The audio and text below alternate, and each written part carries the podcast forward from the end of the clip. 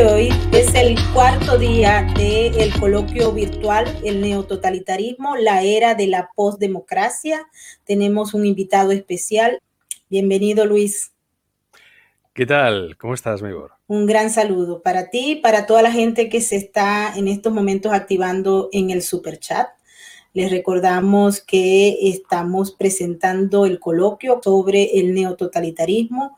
Eh, la intención de este coloquio es ofrecerles información y educación sobre un tema que es muy importante y que debemos entenderlo para saber cómo marcha el mundo en estos días, Luis. Desde luego, hoy tenemos con nosotros a, bueno, un invitado de lujo, de excepción, todo lo que digamos es poco, es el doctor Asdrúbal Aguiar. Es abogado y doctor en Derecho, miembro de la Real Academia Hispanoamericana de Ciencias, Artes y Letras de España y de la Academia Internacional de Derecho Comparado de la Haya, catedrático de Derecho Internacional y Derechos Humanos, es juez de la Corte Interamericana de Derechos Humanos, ex embajador, gobernador de Caracas y ministro de la Presidencia de Venezuela, ministro de Relaciones Interiores y presidente encargado de Venezuela en 1998. Bueno, y, lo que nos hemos dejado por decir.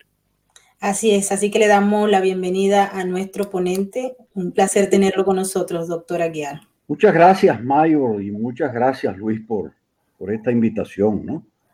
Eh, y, lo que más me complace es que eh, tenga un tono pedagógico eh, este encuentro, ¿no?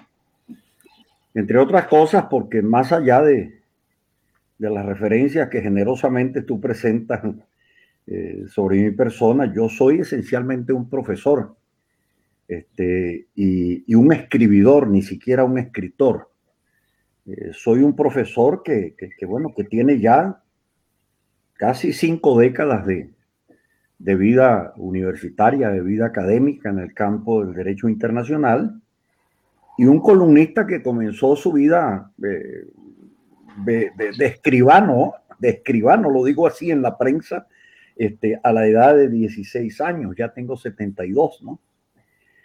En relación con el tema que ustedes me plantean, este, eh, yo quisiera hacer una suerte de, de, análisis retrospectivo eh, de, las formas en que yo he intentado aproximarme al mismo. No ha sido fácil. Yo recuerdo que en el año 2008 eh, yo me empeñaba en hacer una exégesis sobre la Carta Democrática Interamericana, cuáles eran sus elementos esenciales y sus componentes fundamentales. Incluso me la tarea cuando el presidente Carter desde Estados Unidos devaluaba la autoridad de esa carta para decir que en definitiva no era vinculante porque era el producto de una resolución de la Organización de los Estados Americanos, yo en contrapartida este, apelaba a la jurisprudencia de la Corte de San José de Costa Rica, la Corte Interamericana de la cual hice parte, y en donde me encontré más de 600 enseñanzas que verificaban a esos estándares como un dogma de fe. Me refiero al acceso al poder conforme al Estado de Derecho, este, a eh, eh, la, separación e independencia de poderes, la libertad eh, de expresión este, y de prensa, para solo mencionarles algunos de estos elementos eh, eh, cruciales. Y en aquel momento, eh, Valentín Paniagua, que en paz descanse, fue presidente de la transición peruana y tuvo mucho que ver este, con, la adopción de esta carta en el año 2001, me decía, estás perdiendo el tiempo. Me dijo, porque el problema reside en que quienes eran marxistas, este, se les cayó el muro de Berlín me dijo, tuvieron tiempo de enterrar, me dijo, a, su afecto, eh, pasaron el dolor e iniciaron un proceso de reconversión. Y ese proceso de reconversión no lo estamos entendiendo a cabalidad. Entre tanto, me dijo tú, me dijo, eh, como buen cultor del espíritu liberal y democrático, me dijo, sigues leyendo en los textos de la Revolución Francesa, de la Revolución Americana y sobre todo de la Revolución Gaditana del año 12, este, a propósito de reuniones en las que el propio Valentín y yo participábamos. Eh, ese estudio dio lugar a un libro mío que se llama El Derecho a la Democracia. Tiempo después, fallecido él, eh, me quedaba este, siempre presente ese reclamo que me planteaba. Y me puse a hacer entonces, dije, tengo que poner de lado a las bibliotecas, tengo el defecto del profesor que siempre, sobre todo formado en Europa, con una visión muy dogmática, buscando la autoridad de los libros para que me diga algo. Y yo dije, yo quiero revisar mi catecismo decimonónico, revolucionario francés y americano, a la luz de la experiencia real. Y allí comencé a descubrir algo que, me, que realmente me dejó impresionado. Yo decía, ah, estamos hablando del acceso al poder conforme al Estado de Derecho. Eh, en mi escuela de Derecho, cuando comenzaba mis estudios, se decía que, eh, todos éramos iguales en la ley, ante la ley y en la aplicación de la ley. Pero advertía yo en ese momento que lo que estaba ocurriendo en nuestras sociedades era un proceso, uso una expresión muy de mi hija, que es arquitecta, de, construccionismo. Las naciones que le dieron soporte al Estado moderno se estaban disolviendo. Y así como veíamos nosotros a los estados nuestros este, en sus líneas punteadas hacia el exterior, comenzaban a surgir líneas punteadas al interior de nuestros propios estados comenzaba a ceder la idea de la ciudadanía y en ese momento de tránsito y de orfandad, este, eh, lo cierto es que eh, cada quien trataba de mirarse a su propio yo, a su propia realidad y, y no a la realidad compartida a nivel nacional, a nivel del estado de adscripción, a nivel de sus afectos culturales recreados. Había un proceso real de deconstructivismo pero con una particularidad, que en aquel momento cada uno de esos nichos que comenzaban a, a, insurgir reclamaba un derecho particular y lo calificaba de derecho humano. Yo tengo derecho humano a ser bolivariano. Yo tengo derecho humano a ser sandinista. Yo tengo derecho humano a ser afrodescendiente o a ser parte de una tribu originaria. Tengo derecho humano a ser parte de una de, una tribu urbana, para llamarla de alguna manera, o de algún grupo neorreligioso. Y yo decía, ¿cómo hacemos con la igualdad en la ley, ante la ley, en la aplicación de la ley? Hay que fracturar los códigos. Me iba al mundo de los partidos y decía, está ocurriendo en la práctica algo también cierto. Reivindicamos la necesidad de los partidos, pero las generaciones contemporáneas no hay manera de convencerlas de que se incorporen a estas organizaciones piramidales de corte ideológico que se conocieron a lo largo del siglo XIX este, y del siglo XX. Y concluyo simplemente porque tendría que analizar los 12 eh, estándares que uno normalmente repite con la experiencia democrática y, se nos agotaría el tiempo. Pero recuerdo que encontrándome de paso por Madrid, me, eh, me tropiezo con Enrique Iglesias, que en aquel momento ejercía la Secretaría Iberoamericana. Y él celebraba este, eh, la decisión que se acababa de tomar en el Congreso de los Estados Unidos este, para la adopción de una ley que lograba resolver la crisis financiera de aquella época. Y yo le decía, este, Enrique, ojalá nuestros parlamentos fuesen eh, similares, porque en mi experiencia de gobierno, yo recuerdo que incluso para poder pagar unas reparaciones que debía Venezuela a las víctimas de un caso ante la Corte Interamericana de Derechos Humanos, yo tuve que dar una orden, tuve que elaborar este, un proyecto eh, de ley, llevarlo al Consejo de Ministros, presentárselo al presidente, mandárselo al Contralor, pasarlo a la Cámara de Diputados, ir a la Cámara de Senadores, y cada vez que yo pagaba la indemnización siempre quedaba algo pendiente por los intereses, porque los dineros salían de manera muy retardada. Pero él me advierte y me dice, Asdrúbal, es que con la rapidez con que actuaron en el Congreso de los Estados Unidos, estamos ante una realidad. Las leyes llegaron tarde para una crisis que se genera no en meses, ni en días, ni en años, sino que se genera a cada segundo y a cada minuto. Yo allí encontré la clave de todo esto. Y dije, aquí está la respuesta. El problema está en que en el año 89 no es que se produce la caída del muro de Berlín, sino que la humanidad ingresa en esto que se ha dado en llamar la tercera revolución industrial, la digital, y al paso este, se acelera la cuarta revolución industrial, que es el salto a la edad de la inteligencia artificial. Entonces, ¿qué ocurre? el mundo de lo digital y el mundo de la inteligencia artificial vino a romper el criterio de organización del poder que hemos conocido históricamente y a lo largo de milenios, que era básicamente el poder del espacio. Allí se situaban las repúblicas medievales, los señoríos, las monarquías, las repúblicas. Eso explicaba inclusive los movimientos colonizadores, los procesos de independencia, la lucha de límite entre los estados y de la noche a la mañana, el espacio se devalúa en su relación incluso con el tiempo, porque ya no es un problema de velocidad, sino que comenzamos a ingresar sin darnos cuenta en un tiempo de velocidad que se hacía inmediata, instantánea. Y yo decía, esto va a tener algún tipo de efecto en estas realidades que yo no logro discernir. Tengo presente, porque lo veía en el título de la, de la exposición este, anunciada por ustedes, este, que en, el año 2000 leo un libro eh, británico en donde se hablaba de la posdemocracia. Y ellos tenían muy presente la figura de Berlusconi en Italia, y esa figura este, de Berlusconi, ellos la reducían de esta manera. El señor Berlusconi, dueño de un gran entramado de medios, no necesita de mediaciones institucionales, no necesita del Senato italiano o de la Cámara dei Diputati para comunicarse con el pueblo, no, sino que lo hacía de manera inmediata, directa, este, y era una relación entre el comunicador y su audiencia.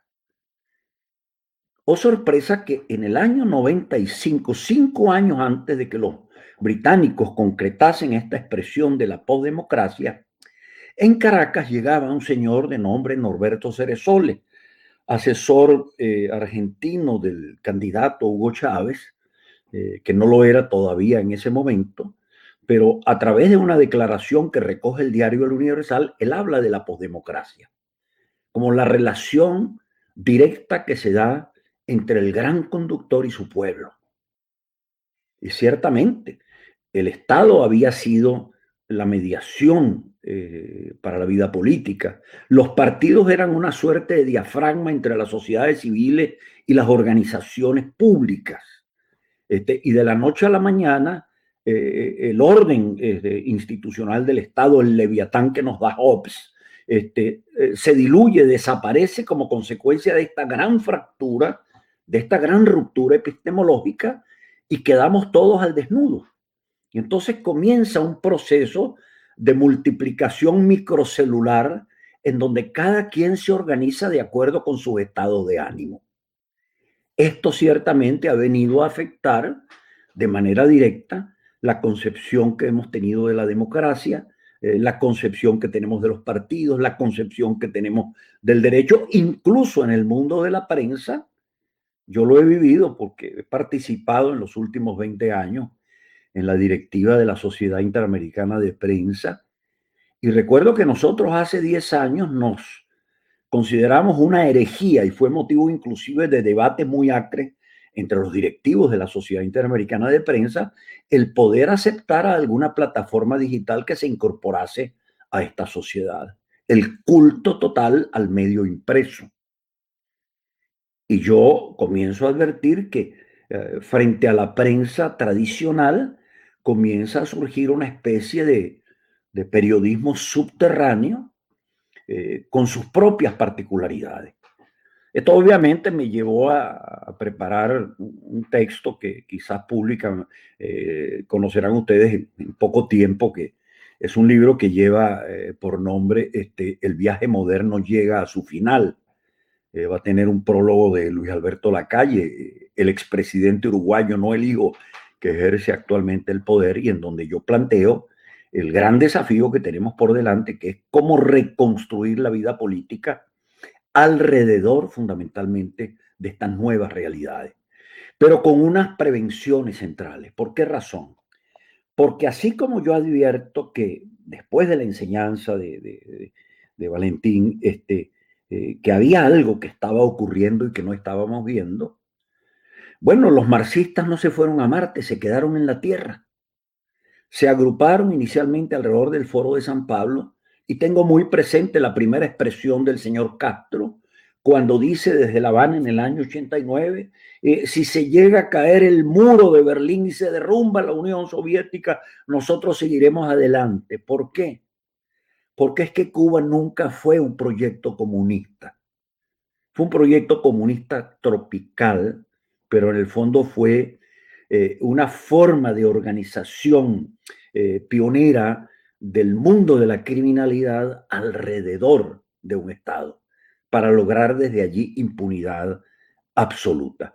Se reúnen en el año 90 y 91 en el foro de San Pablo, este, primero en San Pablo, después en México, y ellos trazan las grandes categorías. El que lea esos documentos lo tiene allí a, pedido de boca. Ellos en una eh, primera eh, afirmación dicen, tenemos que avanzar hacia el mundo de las identidades históricas ellos se daban cuenta del proceso de desmoronamiento del Estado Nacional moderno.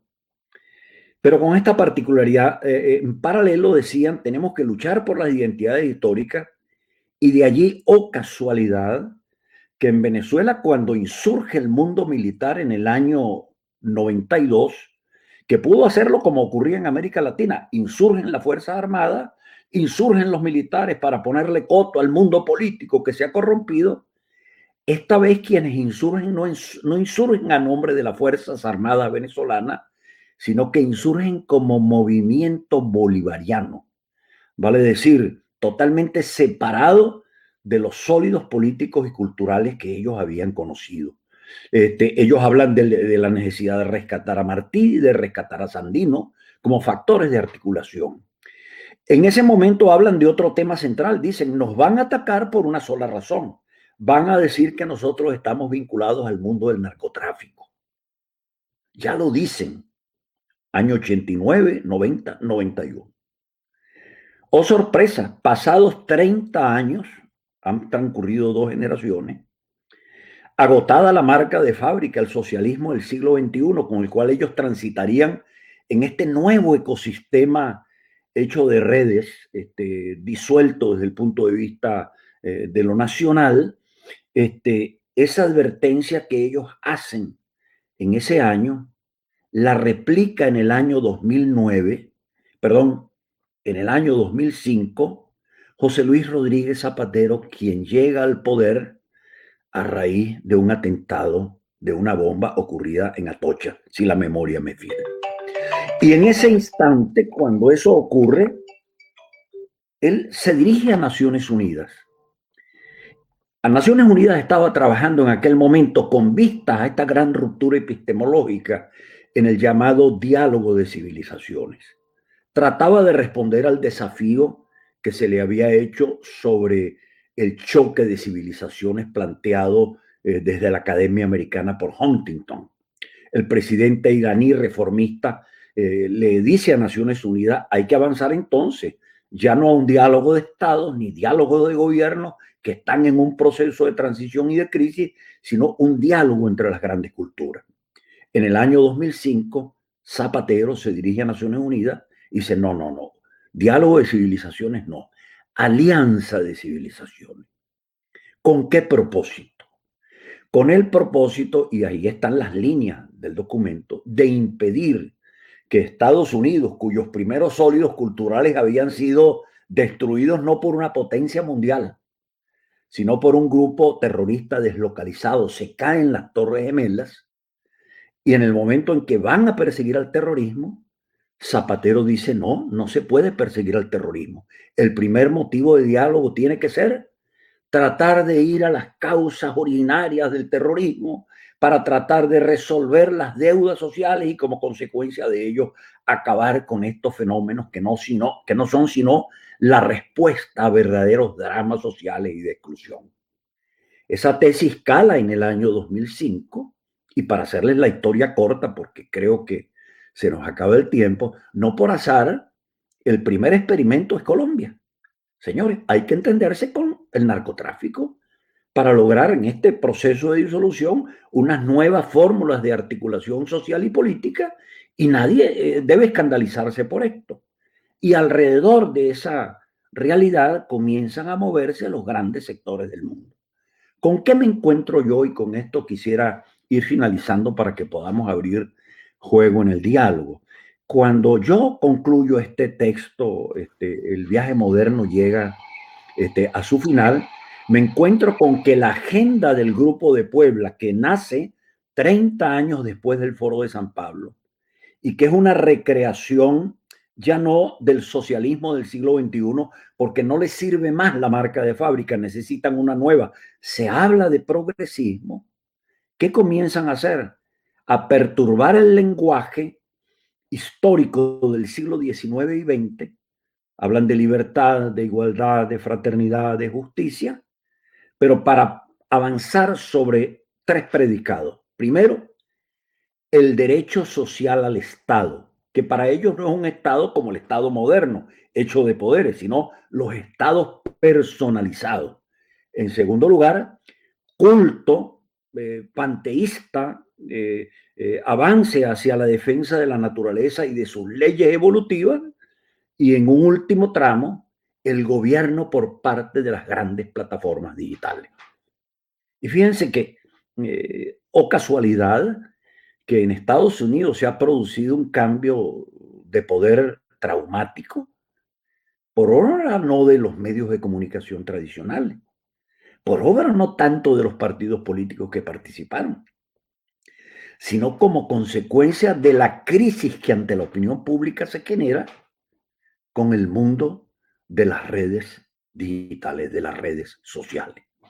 Entonces, yo lo que he dicho y me permitiría decir en conclusión, este, es que eh, pasado el tiempo de la pandemia, llevamos casi año y medio, yo me he hecho una construcción intelectual muy elemental para tratar de entender lo que pasa. Y me he encontrado con un triángulo imaginario. En el vértice inferior están ustedes y estamos nosotros los seres humanos, que hasta el día de ayer y en el curso de la civilización judeocristiana y grecolatina, éramos seres humanos, pensantes, racionales, nos equivocábamos, no éramos perfectos, pero éramos perfectibles. En definitiva, éramos los príncipes de la creación, para llamarlo de alguna manera. Y en, en los dos vértices superiores, a la manera de una diarquía neomedieval, pienso en Eco, la diarquía medieval era el papa y el emperador, surge el emperador, el gobierno de las grandes plataformas digitales, para las cuales ese señor que está en el vértice inferior no es un ser humano racional y pensante, sino un usuario, un dígito. Y le interesan a las grandes plataformas fundamentalmente los comportamientos sensoriales, los más primitivos, los más animales, para poder organizarlo socialmente y organizarle las ofertas o los gustos o, las diferenciaciones que se puedan generar. Primera conclusión, cuando se hablaba desde el grupo de Puebla del tema de las identidades, en el fondo las identidades y las desagregaciones que nacen de la crisis del Estado Nacional hoy en día están siendo potenciadas por el factor unitario y único de las plataformas digitales porque responde a esa nueva eh, modalidad, llamémosla de capitalismo naciente. Y en el otro extremo, en el otro vértice, ¿qué se ubica? La naturaleza con sus leyes matemáticas. ¿Qué significa esto? El ser humano ya no es príncipe de la naturaleza. El ser humano ya no tiene discernimiento porque yerra en uno y en otro campo y a él no le queda, según la visión neomarxista muy propia de la escuela de Frankfurt, a la que adhiere, por cierto, Papa Francisco, a él lo que le queda es simplemente ajustarse a las leyes evolutivas de la naturaleza y responder a sus fórmulas matemáticas. Hoy en día estamos todos en cuarentena social, distanciados los unos de los otros, con lo cual muere la vida política. Estoy exagerando la nota, por cierto, pero es la única manera de presentarla gráficamente y pedagógicamente. Y en el interreño se nos dice desde afuera, mientras estamos adentro, lo dijo Papa Francisco hace dos semanas, hemos logrado una gran enseñanza, fíjense, se recupera la naturaleza mientras el género humano se paraliza. Y por el otro lado, las grandes plataformas nos dicen, no se preocupen, necesitan comunicarse, nosotros les ofrecemos nuestros servidores. Necesitan de alguna manera comer, asistir, ir a un cine, ir a un espectáculo, nosotros les ofrecemos los grandes aparatos que son obra de la inteligencia artificial.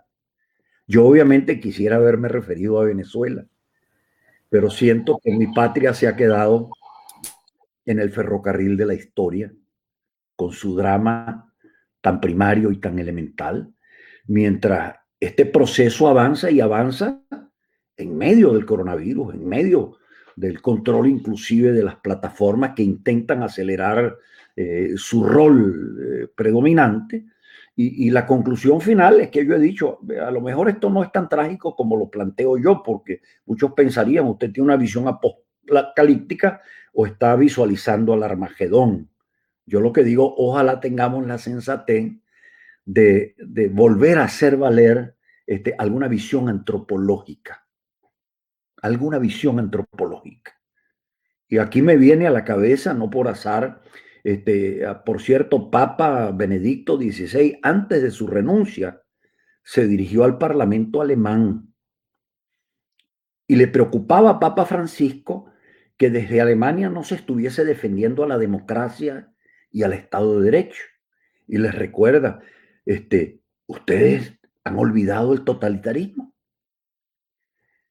Y a ustedes se les ha olvidado algo central, que durante el tiempo del totalitarismo el derecho formal existía y funcionaba. Pero ¿por qué logramos nosotros los alemanes este, recuperarnos? Porque nunca perdimos el sentido seminal y germinal de la justicia. Sabíamos y lográbamos discernir los más elementales integrantes del pueblo alemán en dónde estaba el bien y en dónde estaba el mal. Hoy en día creo que es la gran eh, reflexión que deberíamos tener muy presente en medio de la situación azarosa que estamos viviendo a nivel universal y sobre todo a nivel del mundo occidental que parece que no tiene capacidades suficientes para poder defender sus tradiciones culturales. ¿no? Profe, extraordinario planteamiento. Eh, creo que queda claro justamente el tema que queríamos enfocar en esta sesión del día de hoy.